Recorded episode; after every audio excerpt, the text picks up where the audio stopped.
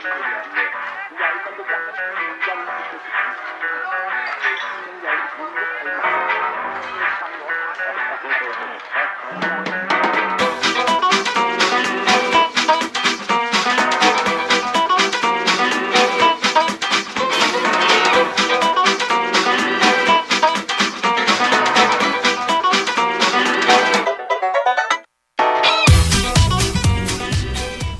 大家好，欢迎收听最新期的《加油 AD 合适奇谈》节目，我是四十二。大家好，我是龙马。大家好，我是公虎。我是安，我是冰。好，我们这期请哎呀，到了，四少把我话头掐住了。那是对对，我太怕你们了，就是因为这次有我们董事长公虎爷什么鬼啊来参与我们这个推荐书籍的节目。哎是我最爱的表哥。我也我也是看书的，OK。是是，我这俩这个阿斌和公虎在场上，我就有点害怕。没事，没有老没有老白比啥都强。还是龙马谁谁不在牙子多查谁啊？好，行，那就我们先让安说一下我们这期什么主题，然后都会推哪些书。哇，我们这期可厉害了，是我们从来没有做过的全新主题。哪期不 是？是，今天我们来讲讲这个推理小说，而且是日系推理小说。哎，呃，本周首先是要上新这么几本书，呃，前五本是一名侦探柯南是吧？大哥，你先让我说完。呃，首先是岛田庄司的《屋顶上的小丑》，这是一本新书。嗯然后是岛田的《占星术杀人魔法嗯》，呃，西泽宝彦的《解体朱音》，对，连城三吉彦的《一朵桔梗花》，还有深水梨一郎的《推理竞技场》。嗯，然后还有四本书是本期节目不会提到，但我们也上架了啊、首先呃是《哈利波特》的艺术设定集，嗯还有没没有关系。好，对，完全没关系啊，不好意思，这个好广告时间。然后是这个呃御宅学出的《暗黑破坏神典藏全书》，好，呃，另外还有两本这个历史书哈，就是《手术剧场》和《病玫瑰》，这是呃就是怎么说，二十世纪初呃十八世纪末到二十世纪初的这个医学图图册。哦，对哇，非常重口味的一本书是，但是非常的高评价，啊，对很配这个解体注音是吧？非常厉害，对对对对跟我们今天主题特配。可以，那就必须要买了。啊嗯，，好，好，现在我们就开始今天的对吧？剧末时间，呃不是剧末，什么剧末时间？推荐书你先说了啊掐你没有没有没有，掐饭掐饭。推荐推荐你激活了我的肺血，好吧没有？力量与荣耀啊，开始了。别别别别别哎，据说今天大家是按照顺序来，是因为那个有些哎有一些脉络是吧？对是是是，公虎爷，你挺会说哈。啊是吧？掐饭嘛，不愧是我表哥掐好开。来来来，那这期呢，就从我的屋顶上的小丑开始吧。就是首先，我们大家先得明白，就我们今天推的书基本都是推理小说，而日式的这些推理小说，很多人就现在看到的，基本都会给它冠个名字，叫它本格派和新本格派。啊，就基本你能看到的绝大多数的小说，就是不是真正的推理迷，你能看到别人推荐你的，就是啊你这是什么是新本格的小说吗？对。啊是，就所以，我们先得来理解一下什么叫本格派这个说法。嗯，你你要知道本格呢，你就知道变革。对，但是你要理解变革和新本格，你就必须得还是得懂本格是个什么东西你先说我怎么这么乱？请把你的百度百科放下，谢谢。啊！我根本没有百度百科啊，维基百科啊，行，赶紧吧，说是是，反正大概它就是一个套路，其中，嗯，就很多的本格小说里都会提到这么一个环节，就是所有的呃线索和素材都已经给到你了。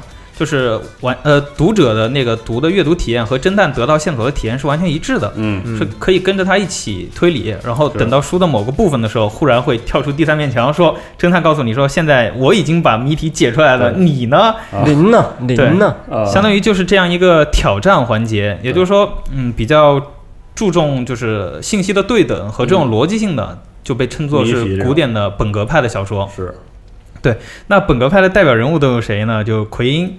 嗯。然后日本，因为我们这次全都是日本推理小说，所以呢还有我就奇怪你怎么上来说奎因，我真是服了啊，对，还有江户川乱步，嗯。然后横沟正史，还有我们今天有两本的岛田庄司，他们都算本格派的一个代表作家。嗯，那新本格就是在本格派的推理当中加入了非常多的新的元素嘛，嗯甚至他为了一个谜题搞得非常匪夷所思啊，搞得很就是诡计。他是经历过那个社会派推理之后，然后又重新兴起的。这个嗯哎，推荐大家一个很轻度的那个推理小说史，是这个主萌老师写的《谋杀了魅影》啊，有个有个脉络，大致会说一下啊。对，就是这个新本格，就是为了一些谜题，甚至会扭曲来创造一些环境，你就觉得啊啊，这个好案子好像很没有意思，或者说这根本就不可能在现实中发生。但是他为了这个谜题的有趣性啊，什么会专门搞得很夸张就。重视思维游戏的那个属性。对对对，但补充一下，首先“嗯哼新本格”这个词，它其实是当时是一个编辑，啊自己造出来的一个哦 slogan catch copy，就好像我们本来书店里写那种广告语哦，但没想到后来就这么用上了。然后他给哪本书写的广告语呢？就是那个石角馆。石角馆哦杀人事件，对。从这本书开始，后面都都变成新本格了。嗯哦，但其实后来岛田庄司啊什么也说，哎，根本就没什么新本格本格的，就啊推理小说往后发展发展都变成这样了。如果你硬强行给自己加个标签，说我这书就是新本格，那反而 low 了。哎呦，行，嗯对，对，这就跟咱们说咱们是硬核游戏是吧？啊，你还挺难说话，还挺难听的，再说两句。你说没人接他，我看你怎么你就，我看你自己怎么耍啊？对，然后回来吧，回来吧，说该说书了嗯。这次我要说的这个《屋顶上的小丑》，虽然它是岛田庄司写的，嗯但它其实算是一本非常典型的新本格的一个作品。嗯就我们之前说岛田不是本格派作家吗？嗯其实他和新本格关系非常大。就是一会儿四十二要说的那本《占星术杀人魔法》呢，其实是岛田庄司在八一年就写了书，嗯距今已经非常早了。他一开始呃早年写书的出的频率还是非常高的，到后来慢慢放低了。但他虽然写书频率变低以后，他带了很多新人出来，啊比如说很多人看过动画片，就《临时行人》是他带出来的，然后哦之后宫虎要说的那本《西德宝宴》也是他给带出来的。还有很多游戏玩家接触到《我孙子武玩》，其实也是他哦就是是推荐出来的。嗯哦，这人厉害了对四，二八好玩。对三，对恐怖惊魂夜其实也是我孙子武玩。哦嗯，如果说最早的时候岛田的就是纯本格的话，那这本《屋顶上的小丑》就是新本格。哦好，呃，怎么说？要我总结新本格最像什么呢？就是这个《屋顶上的小丑》给我的感觉就非常像游戏，那些推理游戏，尤其是逆转裁判这个游戏。哦，是吗？对，就是呃，《屋顶上小丑》其实是岛田庄司一六年的书了，到现在也就三年。很近啊。哦这个人老了，我跟你说不太行了。啊，开始了你啊。嗯，对开始别这样好吧？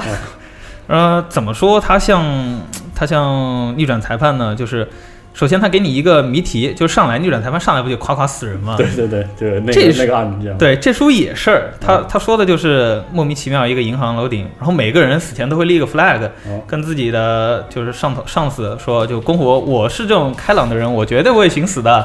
说了他就你你去吧，你去吧，准了。说了他就上楼，然后过一会儿啊吧唧掉地上啊就坠楼摔死了，哦就很紧张。一个还不算事儿，第二个又说他他死，哎，他不是很开心吗？活得好好的哦，也许是他有什么我们不知道的抑郁的一面，或者说他有什么我们不知道的苦恼的事，但我绝对没有啊。啊，然后又上楼，呱唧啪又死了啊！这就相当于是逆转裁判的序章，好。嗯。然后就随着慢慢推理啊，就这次的主人公其实还是岛田的标志侦探，就是玉手洗洁，啊。他，这名字也非常逗，玉手洗就是厕所，洁就是干净嘛。对，把干净，对，把厕所洗干净了。对哎，然后这个人贼装逼，啊就是是在现实中装装那种逼会被人打死，然后不被人打死也会被雷劈死那种装逼犯。啊，是。他在这本书里同样也是到比较后期的时候才登场的，然后等到后期登场的时候，就觉得啊，大家人都在琢磨，哎，怎么好好人怎么会死呢？他出来装个逼跳后，我我明白了，你明白没有？然后就是这种严格的轨迹推下来。就他一开始是一个呃介绍案件的话，就是一个纯坠楼案，嗯因为大家都想他们都是完全不可能自杀的人，为什么会死呢？那一定是有人谋杀。哦，后来发现这帮人都是银行员工，那是不是有什么其他的纠葛在里头呢？哦呃，等到输一半的时候，玉手洗洁登场了，然后他还没是不是主动登场的，是一对叫小鸟游的兄弟，一个是警察，一个是记者。你看，你看这多像那个逆转裁判里面那种套路。他俩出来以后就开始向读者挑战，然后就出来了。但是呢，要说的是，这本书暂时没有货了。嗯对，啊我先解释一下，就是这本书是呃七月份，一九年七月份新新出的新书，也是因为嗯这本书出了，然后岛田来中国做活动，我啊们想想就是想起来做这期节目，然后呢。这书居然在我们昨天跟星星的编辑开会的时候人家告诉我们卖断货了。朋友们，你们知道为什么吗？因为卡普空的逆转裁判出中文了。就是这都现有原因太牵强了现在在加印中，然后嗯我们不知道节目放出去的时候有没有印好啊。嗯哎，说等一下啊我先插一句就是说这个屋顶上的小丑，大家都是银行员工是吧？嗯，那你说会不会是这种自杀式银行发的年终奖什么的，大家都有？对不起，说了冷笑话，请继续。我我就知道公务员来一定会有这种桥段。他这个暗示我搞得我有点慌了，是不是活不到今年年底？是吧 接着说，会接着说，会会把这个话拉回来啊。就因为卡普空出中文了呢，大家可以在咱们合适这儿先预定这本书，然后在这个期间先把逆转裁判，嗯，就一二三玩了就行了。先买了，对，对，先玩了，然后你就跟着这个书的轨迹推到一半的时候，然后你用逆转的那个思维去推理它，真的能解开是吗？你这是新的案例是吗？还能这样来的？不一定能解开，因为这个这个谜题就这个结局非常新本格，就是哇，他这也可以，但、啊哦、你说行就行吧，就是这种。啊，这样然后嗯可能大家会看书看到前一半的时候，觉得它好没有意思啊。你这个时候就把逆转裁判里面那些角色分别带入到这里面去，你就觉得还蛮有意思的。哦它里面有警察，有那些就跟那种大妈一样的那种很夸张的人物啊，什么什么都有。莫名其妙的 DC 那种感觉。对对对。然后这个书我一开始还以为是比较早一点年代的，后来发现一六年的，因为它里面还有一点现实的影子啊，就是它这个案件发生在那个奔跑的广告牌，就格力高的那个跑步人啊呢。那个啊，对，但是他书里面叫普利高，啊，行，还挺逗的。然后讲了一大段，其实还有涉及到之前那个格力高投毒案的，哦但毕竟是小说嘛，而且两者没有任何关系。啊，但是就是提一下，对，屋顶上的小丑，我告诉你，这个小丑是你自己，真的吗？你被耍了。可以这样吗？啊对，就是前半部分，直到他给那个呃呃侦探挑战性的时候，你就觉得他很本格；他给出谜题的时候，你就觉得他很新本格。哦 对，，是这样一本书。好，嗯，行，结束。结束好，那正好是呢，岛田庄司，我分享一下我这本啊，你们要不要介绍一下这个作家？就是因为对有没有两本是他的书吗？对啊，嗯，岛田庄司这个人呢，怎么说呢？呃，他有新浪微博，但是我记忆中他开新浪微博的原因，就是因为他的很多谜题真的非常有意思，导致其他其他作者去抄袭了他的谜题的设想。对对对其中最出名的一个就是少年包青天。少年包青天应该是维权账号是吧？金金田一抄了占星术，然后呃是对吧？然后那个少年包青天抄了金田一一，我靠，是个套娃是吧？还能套呢连环抄。啊，然后那个少年包青天就彻底的抄，把他里面所有的套路全抄了进来。哦，这样对，而且他用影视剧的形式来表达，你就觉得这哦，好像是蛮有意思的，但比较一般嘛。但是四少那本书里，你根据他那个文字的轨迹看下来，就觉得非常精彩。其实我我说一下我这边说，就是我还挺荣幸的，就是能让我选这本啊，因为其实我我推理看的比较少，就是你不是你不是我也你不是被安排的吗不是啊，我就选选的啊。然后那个侦探小说，我侦探小说至少还读过一些，比如说刚才说奎因，说阿加莎克里斯蒂什么柯南道尔这些还看一看。但日式推理就是我看的巨少，可能就是老腿地狱、江户川的漫步乱步，然后然后再说到这个新本格的时候，我对新本格没概念，但是我对近代。就是九十年代，呃，两千年之后吧，还是说两千年之后的推理小说印象不佳，是因为我有个特别喜欢的轻小说作家写的推理给我伤着了，就是那个哦，懂。西野维新写《戏言》嗯和那个《崩坏世界》，给我我都震了。我说那你看看 Another，我说他妈的，你还能这么写书？你是人啊，是吧？就是有一种这样的感觉。虽然那个戏言我很喜欢，但是最后发现新本格都这样结束了。搞得我对推理就是印象不佳。但是岛田庄司确实，无论是你读这个，比如说小说史啊，啊，嗯或者是这个想了解了解日本推理的脉络，就像我刚才说的，我读那个《谋杀魅影》的时候，对他印象都会很深的，因为说过他是推理之神。然后他是新本格之父，对对对，对都是这么说的啊。但是我其实在这之前没有读过岛田庄司的任何作品，嗯，所以这次读了一下，据说这是他最负盛名的也是他的第一本书。第一本书。对，《占星术杀人事件》，我真是确实好看，我还是喜欢叫他占星术杀人魔法，是吧？哦听着就啊很少 听着就很少女，好吧？啊，行啊，你也想当光之美少女？我不配啊。我简简单跟大家说一下这个占星术杀人事件的这个故事的开篇嘛，因为我觉得推理小说挺难讲的，不想给大家破梗。嗯，然后这个我我说一个，我说的这部分呢，可能有很多信息也是不确定的，然后甚至谜面也没有说完啊，所以我就给大家说一下开头。我觉得开头挺抓人的，就是说在这个应该是日本中日战争，就是日本侵华战争前，北宋年间，开封府有宋 包，出了一个你住好包青天，啊，女主口，就是有一个很疯癫的，算是天才画家吧，很孤僻。然后他呢，因为这个去欧洲求学的经历，然后对这个占星术和炼金术是无比的痴迷啊。然后他这个年纪大了之后呢，他回忆一生，然后就觉得自己对艺术的追求啊，需要一个完美的作品来呈现。他就想做一个这个，要制造一个被称为阿索德的东西，就是完美的嗯炼金术里的啊，对，完美的女性。然后呢，正好他有几个女儿，他认为就是说我的，就是我这么相信，呃，星象，这么相信炼金术，我一定要用我的这些知识造出这个完美的造物，他要就恋人啊，对，就用我的女儿。哇，那么对，就是阿索德是一个用完美的女性人体拼起来的，然后哦拼起来之后，他就会活活过来，成为据他所说，对日少年本包青天里有这个 啊？有有有有有，真有。别着急啊，我真没怎么看过那个。就所以他就把他女儿合了，是吧？就是对，然后他认为我做的就是我做这个事儿是我艺术上的极大成就，同时也是对日本的这个国运产生影响的一件大事儿哦，病病得不轻，啊。对，是我也是这么觉得。你别看公虎这么说，他心里可兴奋了。在，然后在那之后呢，这个作家就被离奇的杀害了。之后，他的女儿也被杀死分尸了，嗯而且确实就是埋在了，就是他认为啊，就是这个按照星象和炼金术的元素啊，嗯这些这个尸体尸块儿。要放在什么地方，然后用什么办法毒死，然后这个他们完完美那块儿要怎么拼好，也埋在哪里，如何如何如何。嗯，然后但是呢，这个事儿全部发生之后，就变成了日本当时的一件大事儿。但很快战争就爆发了，嗯，于是呢，一切真相掩埋在历史之中。四十年之后，四十多年之后，四十多年，哎，等一下，我插一嘴啊，啊，那个《唐人街侦探二》是不是也在说这个故事？呀？你们呢？没看过，对不起，没看过对不起，对不起啊。对不起，对不起，对，就是，然后然后这个玉手洗劫就要这个穿越时间的迷雾，去装逼，对的，一边装逼一边把这个事儿就解开了。嗯，啊、就是这么个事儿。嗯。然后因为啊，这个这个书，哎，很遗憾，这期没有这个这没有这个西蒙啊，因为他特别信星座，我特别不信星座啊，所以这开场给我看笑了。我说他妈，你这个人说他妈什么呢啊？但实际上就是，呃，这些元素是很重要的推理一环啊，嗯嗯，很棒啊。然后我想说一下，我就是讲完这个谜面之后，我觉得没有什么更多的能讲的了，我就想说一下我个人的阅读体验。嗯，非常快乐，我操，就是读起来就是阅读体验非常的愉快。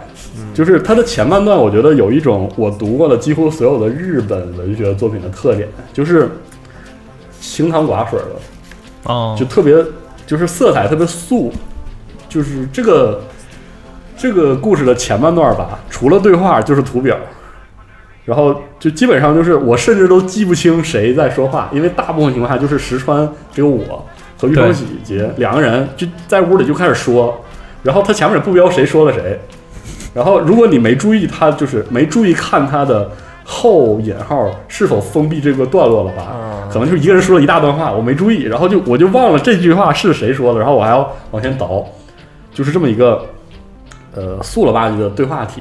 嗯。而且我甚至就是说，我读小说其实人物形象应该就是读起来越越来越鲜明的，那这个书真不是，就我读了一半儿之后，没有任何一个人物在我脑海里有形象，就包括玉手洗，他在那儿装逼，我也就对不上那个，就是比如说福尔摩斯在那儿装逼，你大致知道是一个什么嗯吊儿郎当的状态，什么什么逼样是吧？对对对对对，羡慕这个逼是吧？这这种感觉，就是他给我一种这个 为了装逼而装逼书的前半段的阅读体验像什么呢？就是我坐在台下，然后嗯上面是个舞台，舞台上面有有几个白的人形的板子，上面贴着人名儿，然后然后这个人说了一句话，然后这个人又说了一句话，哎，那我再问一个问题啊，那你在看这段时候有没有觉得，你你觉得能不能很好的吸收这样的信息呢？我觉得还行，是就是我觉得就是我后来想，他为什么说这么这么不就是我说那乳白色大刀是一个道理吗？对对对对对是，乳白色大剑，行行行啊你不说不需要这种需求吗？对我是我就想说我读者对于这个这个我想说的需求是不一样的。对呀，我说的就是我不觉得有问题，啊，就是我我看了就是没有形象在那儿，但是信息却很密实的，就我就吸收来了，嗯。然后我再插一句，《啊。一手洗劫》有真人版，是那玉木宏演的，是吗？有有形象。因为我看完之后，我都我都不知道这个就是玉手洗是一个什么样的形象，但是但是挺好的，就是我我倒不觉得有什么不妥，而且这种感觉特别像玩游戏。我还想就对，就是阿斌刚才说的，就是我手就好像我刚才说那个情景，我在舞台上看着两个我不知道形象的人在对话，然后那些信息就好像出例会，没有例会，就是没有例会，你知道，就是俩影儿。然后我一边看呢，就好像那个玩侦探游戏里，你有一个笔记，然后它会记录你的线索。然后我看一会儿，一低头发现，哎，我这个线索已经好几页了，填满了，对，已经填满了。然后紧接着，然后就会有这个岛田庄司还会下挑战书，嗯说嗯现在线索全部呈现清楚，请各位这个看看是你菜还是我菜？对，居然有两两次下了整整两次挑战书，嗯就很有意思，有一种就是这种本格的推理感。但实际上啊，我想说，我我不是这种就是这种推理小说读者类型。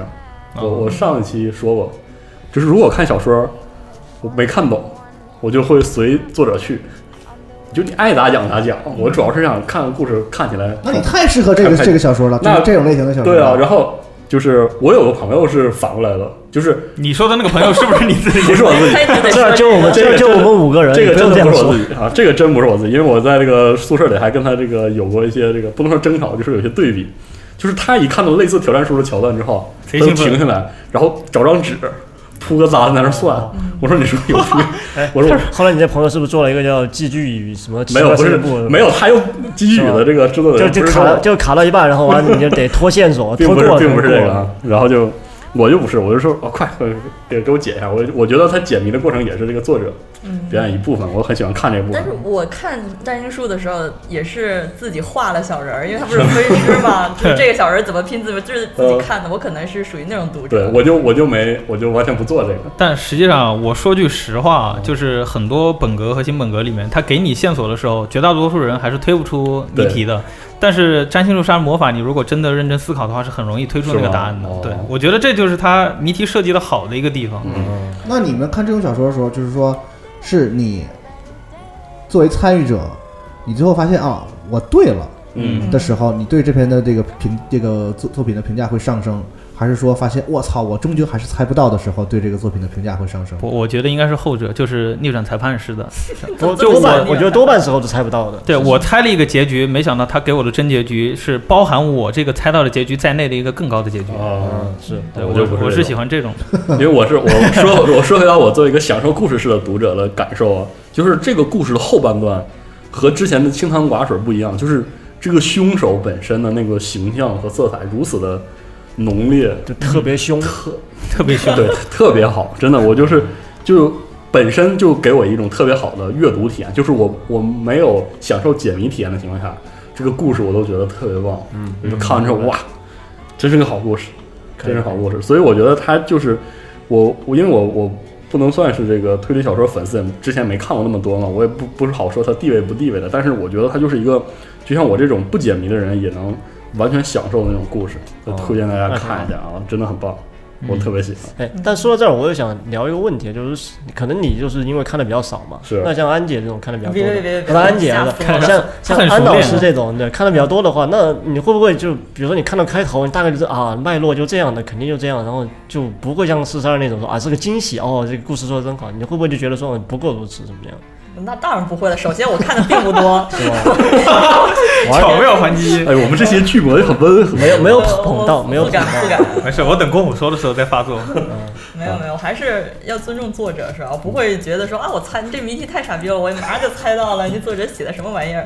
不会这样，真的不会看看过这种的吗？你肯定也有呃肯定看过吧？呃，对对对，有，但不说是哪本了。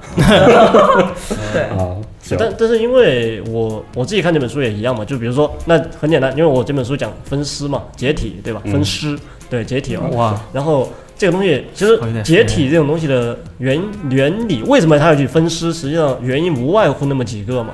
那如果你看的很多的话，其实让你会不会就觉得啊，它看起来说写的非常玄妙，但你可以大概的知道他之所以要这样，凶手之所以这样做，这个谜谜题之所以要这样做，做的那么吊诡，实际上就为了最后，哎，就是为了这个剧情这个点来服务的。嗯，其实我能接受，就可能因为我这样的阅读体验，我对那个叙事型轨迹其实接受度还挺高的，嗯，所以就可以。可能分人，有的人就是完全受不了叙事型轨迹了，嗯，就恨不得打打作者脸，嗯。其实不不不，还确实分人。这个写就看你写的好不好，对对真的是跟电影一样，拍的好不好。是，对，跟题材没关系。嗯，就说这个男的长得帅嗯之后，他怎么骗你都行，对对对对对，行行经验经验是你心甘情愿，你知道？你觉得你这个你说是经经经经历了一段足够美丽的爱情，啊是你就说哎，就我就受点伤，吃点亏，让他骗我两下也无所谓。但是说这要是个很猥琐的男的，你知道吗哦？如果说他要再欺骗你，那那就跟吃的苍蝇一样，对不对？这道理是一样的，是吧？这个《屋顶上的小丑》里面的男主人公就是据说长得跟汤姆克鲁斯一样是吧特别矮。对，然后各种，什么点？哎，你别说，这书里还真有，说他哦，就是也是安姐那吐槽，他说长得跟汤姆克鲁斯一样，他说那那一定也很矮啊。对，然后他就是一个好吃懒做、游手好闲、成天赌博的人，但还是有人倒贴。你看这个世界，哎，真是哎，哎，哎，我们接着谢幕我们就让下一本，下一本啊，啊公虎爷请啊！我这本名字叫《解体朱茵》啊，啊，就是朱茵嘛，嗯对，又开始说冷笑话，对。嘿，你看还是够不懂我。对，对你解体朱茵的话，就是解体的诸多因素，诸多因素，说清楚啊！都介绍书名的时候，你 对，解体朱茵嘛，没错，这是怎么就卖呀？你说啊，解体朱茵啊，解体朱茵，解体朱茵啊。然后这个书呢，就就正如书名所说啊，通篇到尾的通篇有八，一共有其实它有九个故事，嗯，但是它有九个章节，九个章节里面其实八个章节前面八个章节都是有故事的，就相当于是八个短篇故事。然后这八个短篇短篇故事的有同一个特点呢，就是说它都涉及到分尸、嗯，解体嘛，啊解体嘛，对。嗯。那为什么解体呢？解体就总总有诸多原因，对，哎经济跟不上了。你他妈对，啊，就是这样，这反正就是解体注音啊。那问题是，解体这个东西，你看，比如说我看完这本之后，我还做了一个统计啊，就这本书从头看到尾呢，一共有十六具尸体啊，哦这十六具尸体一共被解了六十四块啊，哇这六十四块，好怎细，怎么怎么那么多六啊？对你代数学家，这六十四块还是那种详细写的，还有其中还有好几处什么数十块啊，这个没办法，哦什么装了六个纸箱啊，装了三个纸箱啊，就是这个这个没没法弄啊这些东西。对，哦然后里面还有玩具熊，玩具熊也被惨遭解体一只啊。哦，对，然后照片有十几张照片被挖头都挖掉了，就照照片也解体，反正从头到尾都在解体了。哦，但是呢，这个这本这本作品就通过诸多解体，它每一个解体的原因都是不一样的。嗯，之所以凶手要解体，一定是因为哎有一些嗯处理尸体的需求，哎对他就伪装身份的需求需求。但是除了大家想的那些说，哎，我可能是要不要被发现啊，或者说我要我干扰警方的搜索什么之外，他甚至还会有一些意料之外的是吗？对，比如说，哎，我要赶快被发现，就很奇怪。你你把梗都给人破了呃那你不知道是哪一个嘛？对吧啊啊！有。然后呢，然后前面这个其实结构上来讲呢，这这个本书其实也挺有意思的，因为它八个短，相当于是八个短篇嘛。嗯，我觉得和现代人的这种阅读习惯也很合适，就是你上个厕所基本上就看一篇，嗯那容易便秘，对他们那些破罐破摔的不在乎，就是对，然后就大概如果你读得快的话，可能半个小时、二十分钟，嗯，就能走一就一章嘛，你就能读完一章。然后呢，但是呢，干了。不要说那么有画面感的东西，好吗？好好，然后你看完八章之后，然后第九章之后，你才发现，哎，原来前八个故事另有蹊跷，就其中哦但没有没有八个故事都有那什么，就是可能其中有四五个故事，它实际上是哎环环相套的，它是有有道理的。哦然后呢，这个设计呢，就导致了一个非常致命的元素，就是第他的第一个故事写的，他为了都合主义嘛，为了为为以后后面后面发展嘛，所以第一文化人就是不一样，你看看。对，第一个故事写的就比较奇怪，比较随意，我觉得，哦。我个人觉得比较随意。看完之后，的的确是想骂人的，但没关系，既然你听了这个东西之后，你买了这本书之后，你书也买了，你退不了款了，那你就顺便把书，你的第一个故事不好看也就算了吧，你接着往下看下去。然后还没买呢，现在啊，啊，对吧？还没买。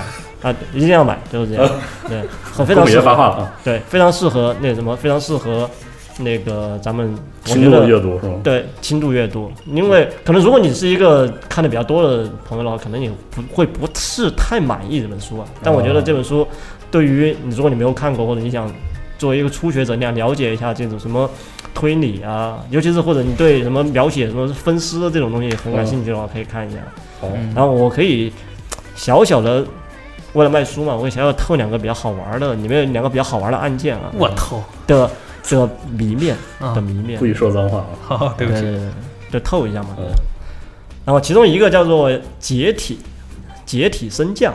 这个升降呢是升降机，哦，然后他讲的是在日本一个郊区的一个好像十公寓里十几十几层楼的公寓吧，公寓里面。然后那个地区呢有个特点，就是它每到晚上九点钟会放一个就是防灾的那种警报，大家都能听得见。嗯然后呢，于是呢就出现了这么一个案件，就是有一对夫妻呢，他晚上快到九点的时候啊，就回家在一楼的门厅按了电梯，哦。然后呢看到电梯在八楼，然后他又看到八楼这个电梯按了之后，电梯没有任何停留，从八楼直接就到了一楼，嗯。然后呢，哎，一共是十六秒。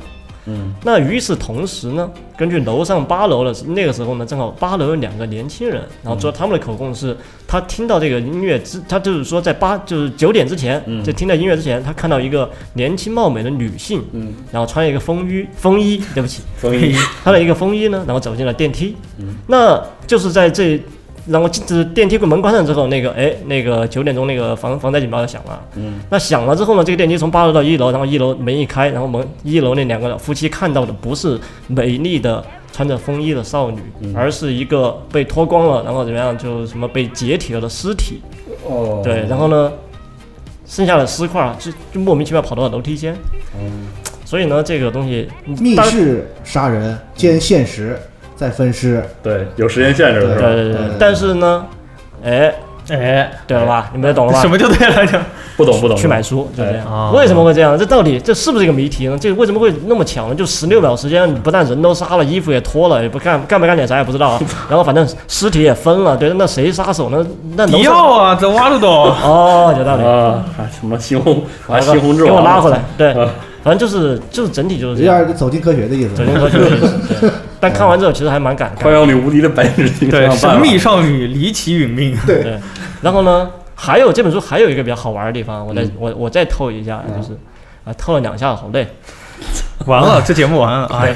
然后就是这本书的第八章，这本书的第八章很特别，这这本书的第八章是一个舞台剧的剧本，嗯，哎，里面就写了一个杀人案，然后是非常惨啊，就是死这单单这一个章节就死了九个人，然后这九个人全是女人，嗯。然后呢，而且全都身首异处，嗯。然后呢，第二个人的尸体，第二具尸体的头会放，呃，第一具尸体的头会放在下一具尸体的无头尸的旁边，哦，哎，然后为到底是谁去把他们这些人都杀掉，然后把头都砍下来？为什么要这么做？为什么这么做？到底是击击鼓传头是吧？对 对，到底是什么是轮上还是什么什么？对，但为什么呢？哎，去看卖书。但是我跟你说，但是整本书的其实体验就在这个舞台剧里面啊，因为你看到第九第九章之后，你会觉得啊，原来是这样，对哦原来是哪样？呢？一定要请一定要买这本书。对，有有一个比较值得一提的，就是公虎的这本书，它的结构性的那种逻辑叙事，就是他写书的这个结构，包括他写成第一音、第二音哦、第三音这种结构，就本身有安排在里面，就哦不像四十二的那个，就直接从头讲到尾讲一个故事。，对嗯行其实你单看每一个章节的名字，你都会觉得你其实是有点问，其实有点意思的，对。小宝宝记了不少啊。对，那肯定是要做功课的。嗯，比如说第九章就是叫做解体路线，嗯那其实路线就暗含暗指了一个含义，就是说其实前面八个故事是按照一定的路线串起来的，哦。是很有意思的。对，然后第八章，刚才我们说那个第八章，然后是就是我跟你说那就是龙马说那个击鼓传头那个嗯。那个那篇的名字叫做解体照应，就是互相照应，大家。哦，哎，那除了这个杀人互相照应之外呢，其实也暗含了，就是说，哎，第八个故事在照应前面的故事，然后最后第九章路线，哎，把这个路线走出来。嗯对对对，有趣，非常是，所以说我觉得这本书也是游戏感非常重啊。对对对对，而且哎，最后一章真是看完不会想骂人啊，看完就会觉觉得还怅然是若失，还是很唏嘘的，对听起来是一种结构把戏吧，嗯就类似于这个做音乐里特别注重这个编曲，编曲里玩花样的那一种，是很技术技术流派可能是啊。哎，有可能有道理。但是也非常的新本格，就是你费那么大费那么大劲，你都有那么大功夫了，给人解体弄成那样，你不如想个更狠的，直接给他骨灰搞没了，不完了吗？这就是新本格，他就是你太他妈，哎，不一定喽，你到底恨谁？你说说说，你们这你要给些读者臭虎扬灰的那到底是谁？三天之内，哎，三天之内不，但是问题就在于这个地方，就在于你可能觉得说，那他的目的是杀人，他的目的是杀人不被怀疑，那肯定我就挫骨扬灰，我就肯定把他烧掉或者。当然嗯，这个是具体实现是很困难的。另外一点，其实他很多时候杀凶手的原因，他并不只是单纯的说我要把这个人杀掉，他还有其他的一些宣宣誓和一些怎么样诉求，表达，对他要表达出来。就很柯南的那种。嗯，是的八是所以为这究竟究竟这本杀了那么多人书里面，这个杀手到底要表达什么呢？哎，去买书就行了。好 OK，对。但是说实话，看完之后，我觉得还是挺唏嘘的，因为虽然杀手，但这这本书里面所有的受害者，实际上都是在社会的冷漠下面生活。哦对，其实哇真正杀死他们的不是这些杀手，是社会。哎呦呵，哎，资本家竟敢说出如此狂言！年，你是不是想要年终奖呢？可以发一个，对对不起对不起给你，发一个跳楼自杀好吗？哇哇，太可怕了！一尺白绫赠与君，哎呦，愿君明年再相会。我的妈！中原再来哦。哦怕了，啊，所以我这本解体朱音就来了，不是解体朱茵啊，解体朱茵罗贯中会生气的，啊不，黄贯中会生气的。黄什么玩意儿？黄贯中，这期怎么这么乱呀？我好，就这样了啊，那就大家一定要买这本书。好。然后封面很可爱，很适合，就和之前那本猫妖一样，很适合送送给女孩子。OK，因为它封面是一个玩具熊。你送给女孩子这个，那你 好。你可以把封皮送给女孩子，封面有点像那个撕裂熊，就是封面是个熊被分尸了。对。分尸的熊，嗯。那，这个熊也在书里面也出现了。好，行，OK，好，那接下来到了这个一朵桔梗花，龙马来大文豪龙马，请。到我这儿了啊。嗯。我是觉得啊，就待会儿是你是不是要截个梗？介绍这个推理小说的时候，是吧？然后你从中讲故事，嗯是呃，这或多或少啊都会破坏这个推理小说的这个阅读的体验嘛。是，所以我今天呢介绍这本是一个短篇小说集，嗯哎，作者是叫做连城三级燕，那重说啊，作者叫做连城三基宴，嗯这个短篇小说的集子啊嗯。他这篇集子呢，其实是这样的，我去网上查了一下，它是两两部短篇又合成的一个短篇集、嗯啊。一本的短篇集呢叫做《返回川殉情》，嗯一本呢叫做呃《西丘殉情》嗯，啊，两个，然后合成之后呢叫《花葬》，哦哦哟听起来就是都很唯美挺适合龙马都啊。很都很唯美很唯美很装对啊。然后呢，当时这个那阵儿我正出差嘛，嗯然后就说说咱们要选每个人选一本，然后我就没时间选嘛，然后这个安就说说推荐这本，说适合我，啊我也 适合不明所以，我就读了。啊，你怎么骂人呢？对，读完之后我我感觉受到了莫大的褒奖，哇就是如果说这本书如果说适合我的话，那简直是对我的一种赞美。哇，真的那么好呢？对其实我并没有看过这本书。只是太残忍了只是觉从名字看着比较装逼那种感觉。我给你分析过原因，就是岛田庄司他是一个很呃，就是玉手洗洁是个很装逼的人嘛。然后首先福尔摩斯就很装逼，然后装逼的人永远是看不起另一个装逼的人的。哦，所以玉手洗洁就觉得，哎呀，我那福尔摩斯算个啥玩意儿？我比他屌。龙马看了玉手洗洁的故事，就会觉得玉手洗洁是啥玩意儿？我觉得想的比他多。所以并不是的，并不是这样啊。我跟四十一样，就是推推理小说看的不太多，尤其是日式的。嗯尤其是当我没看之前，就很多人跟我讲说，所谓的日本的本格派到底是什么样的话，我一听就更不想看了。是对，因为我我觉得一个小说，我比较注重就是它的这个故事性，文学性嗯和思想性。嗯故事性其实对我这倒其次，我也不知道为什么。就是说，如果你说了一个特别精彩的一个杀人的故事，然后最后呢，我让我看完会有一种什么都没说的感觉，嗯就是你无非就是想耍我一遍嘛。是对对，就这种感觉啊。然后我读过的推理小说呢，其实就是跟四十很像，我是一个这个铁杆的这个福尔摩斯迷。嗯，侦探小说迷，对，通就是把那个福尔摩斯翻来覆去读了好多好多遍。啊，我也是。在咱们那个这个咱们网站，我也有写过两篇相关跟福尔摩斯相关的。然后呢，阿加莎克里斯蒂，对。对，所以在我心里啊，就是这个 Polo 和福尔摩斯，啊。那是我认为的推理小说的本格派。啊，就除了他们以外都是邪道。你看，可惜现在他们已经，他们已经变成古典派了。开始了，对，了，这是因为本格在日语里的意思就是这个本正的嘛，对对正最正统正最正的，就是说推理小说是什么样，就是说这正的这这嗯这两位侦探给咱们打了个样，其他的都是接着人家写嘛，就是在他的基是是。在基础上在变，结合你自己国家的文化啊等等啊，对。再再变迁。然后说回到这个呢，当时我看之前呢，说这个连城这本跟我说是本格派，嗯。那我看完之后，我觉得把这本书当做推理小说，就是本格推理小说来说的话，那真是太埋没和委屈了这这本书了。我 是吗？对，这个他就是你读的时候，你就那种就是这不是一个作家写出来的小说，哦，这是文学家。文豪的写出来的东西那种感觉啊，嗯就是完全是和之前咱们之前那几期推荐的那些，嗯就是以故事性啊、以内容性来打动大家的不同啊。我单纯的讲，就是以这个文学性，就是这个人的东西，你真的值值得一读啊。他改变了我整个对这个日本作家能写出来东西的这个 看看法啊。哇，真是写的太美了，而且我在日本的这个 wiki 上查到，其实他有一个这个派别啊，叫做这个新耽美派，哎呦，又不知道是哪个编辑给起的。而他写的内容呢，完全没有我们所所熟识的那种所谓耽美，就是这种这个给女性向啊读者看的那个内容，完全没有，都是正常的这个，就是很就是怎么说，杀人案件也好，这些故事也好，但是真的是非常美。哦，然后这里呢，我还要赞扬一下这两本，分别这两篇短篇的这个译者啊，尤其是这第一本的译者叫做呃钟兆正先生嗯啊，，这太厉害了。太厉害了，对我读，因为我会一点日语嘛，对吧？我读他这个时候，我就一边一边读一边读他这个，我就能想象到这个日文原文应该是什么样的。哎呦呵，而有些地方我想，哇，这个日文原文是是应该是那样的啊，真的是厉害。哦而且他他让你他写出来那个感，他给你翻出来那个感觉呢，并不会让你觉得说是一个很很硬的那种日嗯日直译啊日式汉日式汉字。啊，他呢，因为这个书是怎么回事呢？就是这个人是一个四几年作作者是四几年生人嘛，嗯嗯然后他写的这一系列短篇小说呢，这个故事都发生在大正末年到昭和初年年这个年代，哦也就是所谓的中国的对应的民国年间。对，樱花大战，他呢，就是自己在这个他这个作者自己说过，说我不是那个时候生人，哦所以我写的那个大正和昭和的初年是我心中想象的那个样子。明白嗯啊。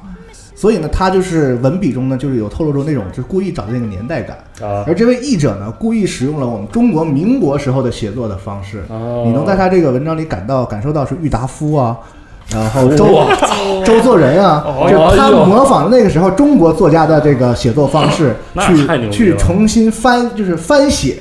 这个日本的这个作家的这个故事，所以你看的时候，你会觉得你已经不在乎他说什么杀不杀人这个事儿了，写对，的太好了，而且所有这些故事，它不是以花为标题嘛？这个合集来说就葬花嘛，所有这个故事都跟一一一种花有关。嗯。而同样的，就是他写的都是有关于在那个年代的这个花街柳巷的女性的故事，哦，但是没有任何就是我们说的龌龊、嗯，龌龊粗俗那些。龌龊粗俗都在我们自己心里，对 他讲的是那个，就是你想啊，就是这个呃那个年代的这个怎么说？日本其实对于中国人来说，情感也很复杂。复杂是对，而但实际上他描写时候是所谓的那个大正年间，并不像我们现在去想的时候是一个什么日本快速发展，嗯，然后那个樱花飘散的年代。是大正年间的这个日本人民生活的，也许还要比这个这个这个江江江江户幕府时代的这个人民好不了多少。是，就底层人底层人民，尤其是尤其是一些这个就是流落在那样的这个花巷的这个女性的这个嗯。命运是多么的凄苦。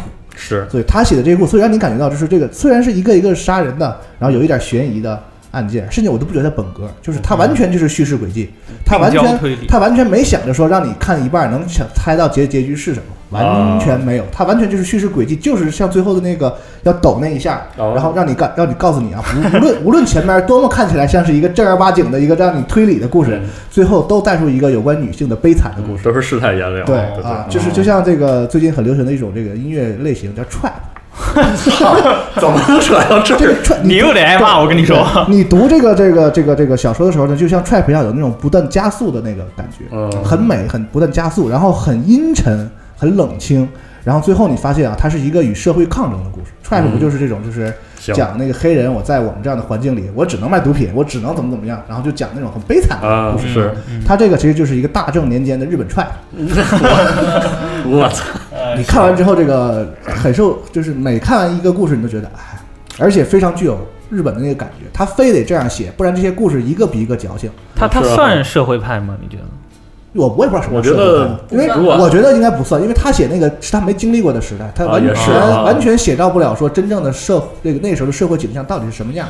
只不过他想通过这样的故事表达一些他对于这个女性啊、爱情啊这方面的看法。所以我真的读的时候，完全没觉得我在读一个就是什么推理小说，我的乐趣是在那个就是我凶手是谁啊，或者怎么样啊。我完全在于他这个写的这个优美的文字，以及他这个非常牛逼，对他把小说写成了散文，而且叙事依然极其流畅，就是太牛逼了，真这是真是一个就是文学家级别的这个作品。我只能我不能说任何一个故事，我觉得嗯我我透任何一点点，我觉得都破坏这个阅读的体验。好所以我觉得就是你买就完事儿了。至高的赞美来，就是对，这是我这是咱们做这个这个这个嗯恰饭节目以来我读过的我最喜欢的一本书，就是评价呢是这本书啊，而且这个封面啊，这个内页外页很好看这装订啊，嗯都都非常的不错啊。比那娃娃熊好看是吧？对对对很适合送女朋友啊，又来了，有看有的。但这书我觉得就不太适合送女朋友。是吧？封面很适合送女朋友，嗯你把封把封面我们能不能送给女朋友去一去我们这个死宅男的里这个属性？面都是一些悲惨女性和负心郎的故事，我你就不能说 对，应该送男朋友啊，这书对不对？对对，可以可以。对对耽美作家，北京烤鸭，怎么回事儿？怎么回事儿？可以，嗯。啊，你们啊这个真的是非常推荐啊，嗯。真心的推荐，这个是好书，而且我还差了两篇没有读完，嗯。我分别就是读了大概，它一共有九篇短篇故事嘛，我读了大概其中的五五篇半嗯。啊，我一定会把它后面的都读完的，嗯。非常这个非常享受，嗯，嗯，很好的一本书。好，嗯，牛逼一朵桔梗花是应该是午夜文库这一个系列里最受好评的一本之一吧，就这个书好像就加印了好多次，哇，嗯，哦对，一直都就是广受好评。那所以如果不赶快买的话，会不会很快就买不到？哎，真的有可能。哦，那大家 不要犹豫了啊！有对比才会大家这个体验一下，好吧？对对对，啊，好那继续继续吧。呃，我是最后一个，我读的这本书的名字叫《推理竞技场》，这是。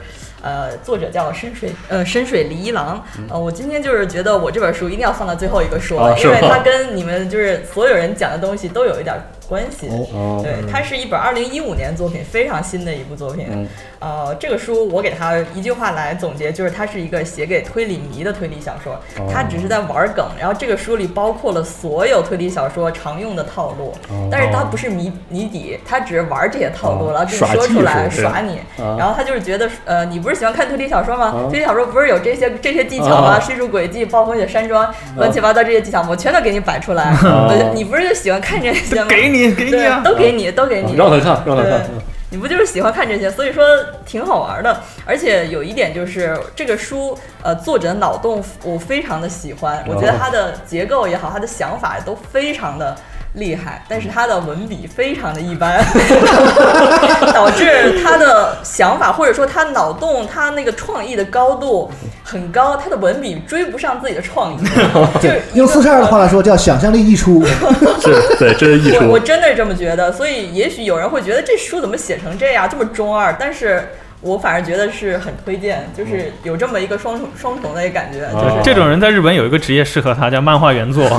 哎，真的是，我我先简单说一下，不透底的说一下这个书是怎么写的，真是太有意思了。首先，你翻开它的第一章，它写的是在一个人迹罕罕至的一个别墅，然后三面环海，只有一个路能进入这个别墅，然后是个桥。嗯完了以后呢，这个桥，这个别墅的拥有者是一个女生，然后她就请了她大学推理社团的同学来家里做客。哦那天下大雨，然后开始了桥断了，哎 对，桥断了对开始了屋子屋子里的人和哎外界的自然界完啊不是外界自然界和外界完全孤立，嗯然后发生了连续杀人案，凶手就在我们之间。哦，这是第一章啊，就是这个柯南里的绷带怪人杀人事件吗？柯南里的每一个都这样，好吧？一个非常典型的暴风雪山庄的模式？你可以，你就算你不看推理小说，你可能在什么乱七八糟东西里都可以看过。对然后你翻过这第一章，然后从第二章开始。你会发现出现了个主持人，然后呢，你再看就发现他在主持一个综艺节目，然后说大家好，欢迎来到推理竞技场。你然后这个时候你知道你的第一章是一个综艺节目的 VTR，就是一个、哦虽然它是文字表现的，但是它是一个一个 VTR。然后呢，这个节目是说有十四个选手，然后呢一边节目放这个前情 VTR，然后呢选手十四个选手分别来抢答。哦，日本日本新推理，对 对，日本新推理，对吧？哦就那种感觉。然后谁如果真的最后分析对了，给你二十亿。嗯好哦，那谁分析错了，是不是当场击毙啊？哎，呃，你就别问这么哎多触行哎哦，别问这么多。好像懂了，好像懂了哎呀，完了完了。破梗了，破梗了，哎呀，这破梗了书不过如此。不是不是不是，等一下，先听我说完。哦。然后呢，它的结构就是一章这个叙述暴风雪山庄的杀人杀人事件，一章叙述这个呃选手抢答解谜。哦。然后你这个抢答的那个选手的解谜呢，会完全颠覆你前面的那个就是杀人案的哦给出的信息。然后呢，后面的一章呢又变成杀人案，然后杀人案的就给出的信息又会完全颠覆选手的解谜，哦。然后再来一个选手抢答，然后又颠覆就是你前一章，套娃嘛然后是吧？就一个套一个，一个套一个。那给人感觉会不会感觉这节节目组在现编啊？就是那种哎，先对，这个看你答案，对，然后没错。其实呢，这个后面他也有所有的都埋了梗，哦就是他就一个套一个，他不是有十四个选手嘛，然后就反转了十四次。哦，你觉得他反转了十四次吧？但是他在最后一章第十五转回来了次，对，他又转又转了。你看不过如此，不过如此，它没有转回来，他转到了一个转了转到一个不知道那个八竿打不着的一个地方去了，哦你会觉得我这个脑洞太大了。嗯而且呢，还有一点就是你在看到百分之七十的时候，你就会发现反转的不光是这个暴风雪山庄的杀人事件，嗯而且这个。综艺节目本身也在反转，哦然后你可能前百分之七十是一个写的比较啰嗦的本格推理，嗯但是从那儿开始变成了一个特中二的小说，然后你再看，到这不跟戏言体验差不多？然后看到百分之九十的时候，你发现它他妈的是个爽文，好 对，是这样。你看，这真的就是戏言嘛？这对，其实我是觉得它这个作者的脑洞非常的好，它结构也特别有意思，一环扣一环，一环扣一环，哦但是他写的特别的一般，所以特别可惜。我是觉得大家不管怎么样可以去看看，就是豆瓣上的评分好像七点多，我是觉得给低了，嗯，因为他真的这个套娃的形式很有意思，而且至少那个部分就很好看。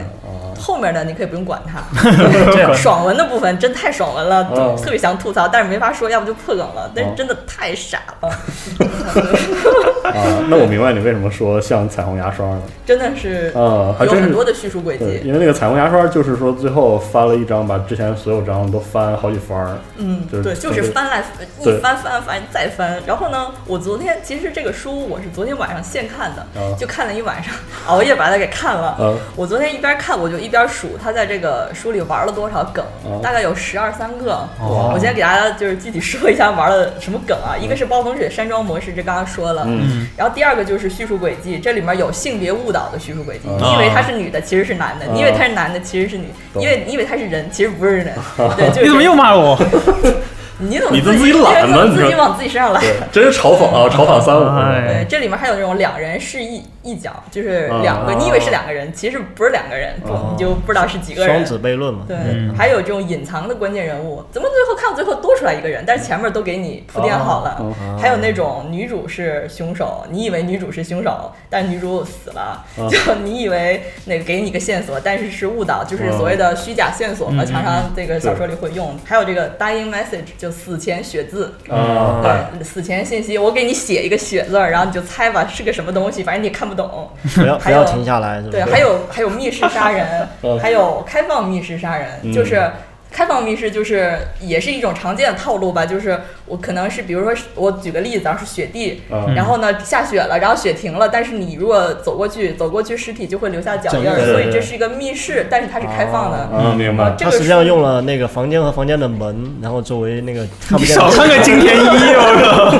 对，这个书里也有一个开放密室，但我不说是什么，你们自己去看。就类似雪地密室这种哦，它还用了像那种大家可能常见的什么，每一个人都是凶手，每一个人都是帮凶，嗯啊，就是啊。阿加莎的某一本小是说，的，我差点就说出来了，对不差点起。不能得亏说没说。对，还有就是基是本等于说了，某一本阿毕竟婆的名，著名小毕竟名著嘛。太太著名了。阿不宽，阿不宽，对，还有就是那个所谓的博尔斯通轨迹，它有正向和反向。就是正向博尔斯通，就是我先制造一个我凶手假死，然后我再去杀人。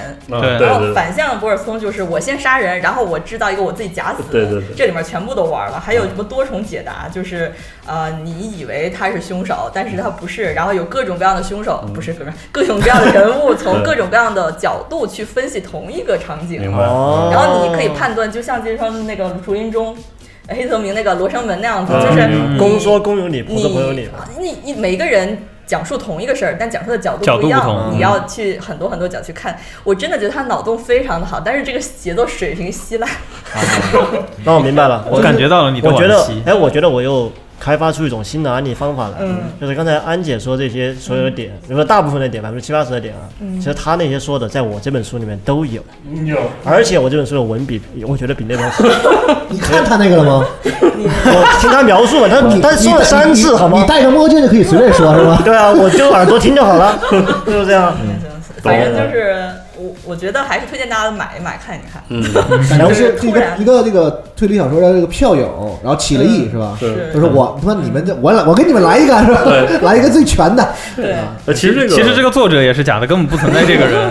哎，这个我觉得，我觉得玩游戏的朋友应该或多或少有这个概念。其实游戏也是这样，游戏有很多那种玩游戏的人做给玩游戏的人的那种游戏，对但是也有那种设计语言更就是能让所有人都接受的游戏。因为感觉推理小说这种游戏，其实它那个游玩属性很强，然后而且它时间这么长，这几几十年了，它其实确实会有那种票友，然后特别懂推理小说，然后献给同样是推理小说核心的这个作者应该我查了一下哈，就是深水梨郎，应该是一个在日本很知名的小说，虽然在中国他的作品现在只有这一本儿。哦，但是应该也是拿过很多奖的，但这本书说实在话，我真的非常可惜，他点子真的很好。哦，是不挺新的一个一个作家？可能就是呃，一几年我。看见他是这本书是一五年写的，哦但那个作者可能六三年出生的吧？哦是不是老人家特别新人的人，嗯老人家也不老人家写手是是真的这样真的好吗？那我们就姑且认为他这个译者把它翻译的比较平实，啊 就是怕大家看不懂。你不因为它能也不能这么说，因为它译者也够辛苦的了。因为他要素太多，要素所以过多对，所以所以 译者要素察觉，要 素译者就故意把它它译的就比较平实，让大家关注没有关注重点在这个内容。这也不是译者的锅，就是这这作者自己写的，译者也是够，因为它里面有好多叙述轨迹，你要翻译也挺难的。啊是啊是真的是有一些可能日文到中文你可以是一样的意思，但有一些读音的梗你真的没法翻译，所以就作者最后标个括号，然后罗马音写上，啊最后就这样用这种方法，真没办法。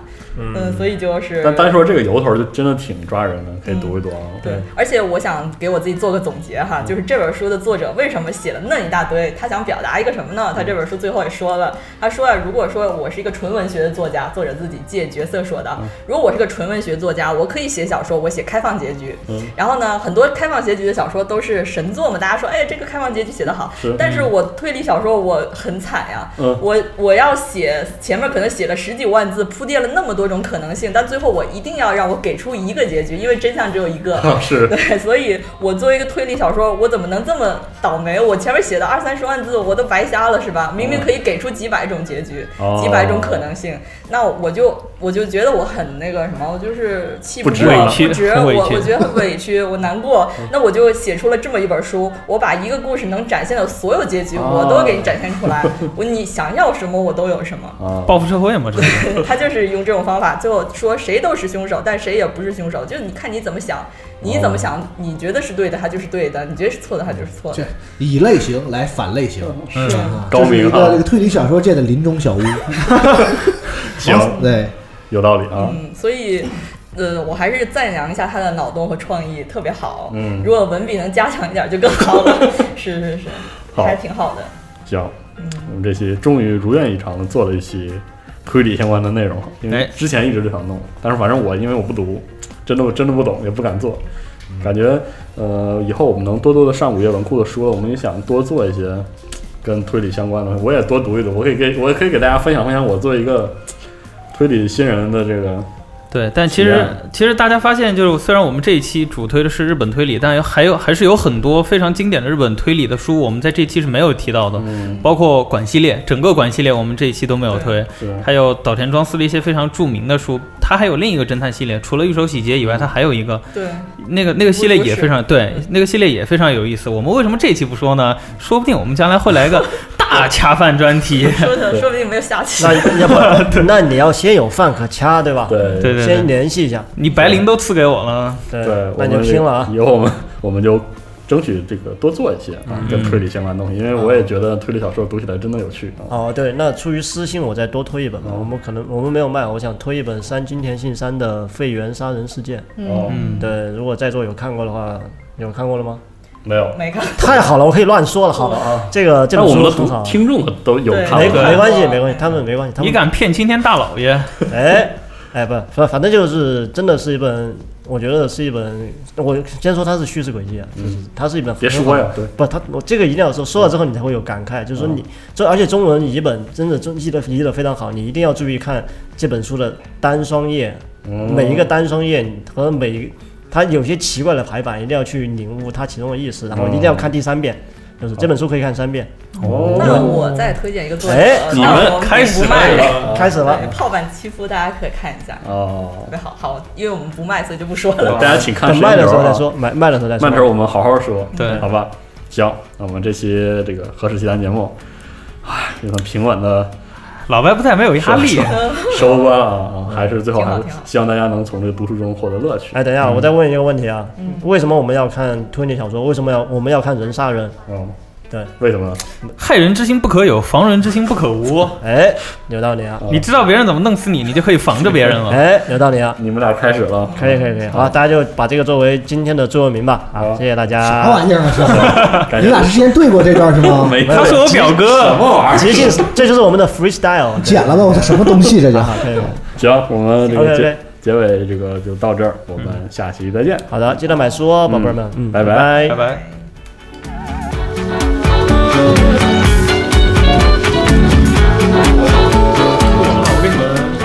这个书的结局吧，前两边，真的没事，就是那些。